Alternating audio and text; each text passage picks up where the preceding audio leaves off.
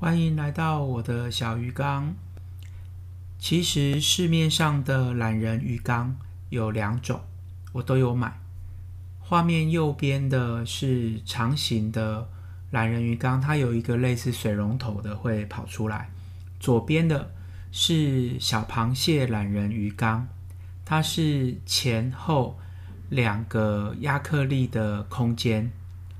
那都不是很好用了，因为水倒进去的时候，它会造成很大的水流，就会把底部的残饵或者是鱼大便冲到鱼缸的整个空间，就不会跟着水管这样子流出来，可能有一点点会流出来，但也没有那么多。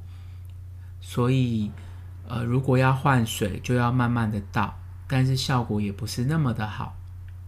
现在要讲的是我的主要的这一个接近一寸的鱼缸，我的摆设又有一点点不一样，因为里面最后仅存的两只虾子，有一只在前几天就阵亡了，另外一只消失了。我找了好久，然后在鱼缸附近的地上啊，也都没有找到虾子有跳缸。其实我有加一个格子网状的盖子。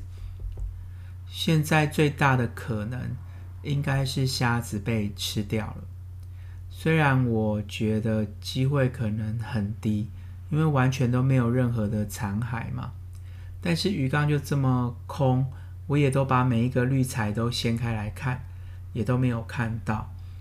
然后右边的那一个有珊瑚石的，有两层的网子网住，虾子应该也不太可能在那里面。底部我是有简单看了一下，但是没有很仔细看。那么当时从水族馆买的十只，呃，小只的孔雀鱼，到昨天已经阵亡了四只。这次阵亡的比较不一样，以前我倒缸的时候。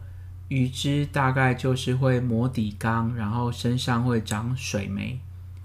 那最近阵亡的都是有点像烂尾病，就是尾巴就慢慢的烂掉了，不知道是被吃掉还是被咬啊，还是它自己就烂掉，然后鱼只就死掉了。我还是有简单的换水，但是没有大量的换水。那目前留下来的鱼，大概还有十一二只比较中型的亚成鱼，那当然还有一些小只的幼鱼。有人说鱼缸大概一公升水就是一只鱼，我再猜也有可能是的确是这样子，因为鱼只太多，它就慢慢的会自然死亡，然后出现一点平衡。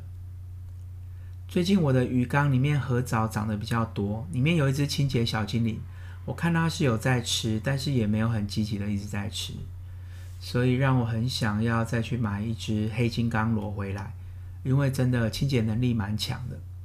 不过上一只死掉的时候，我在猜可能就是水质出问题，就是水霉菌那个时候大量滋生的时候，因此我想说等隔一阵子。鱼只比较稳定的时候，我再去买一只黑金刚螺回来，这样子鱼缸应该大部分就算比较稳定了。好的，那今天我的小鱼缸就跟大家聊到这边，我们下次再见喽。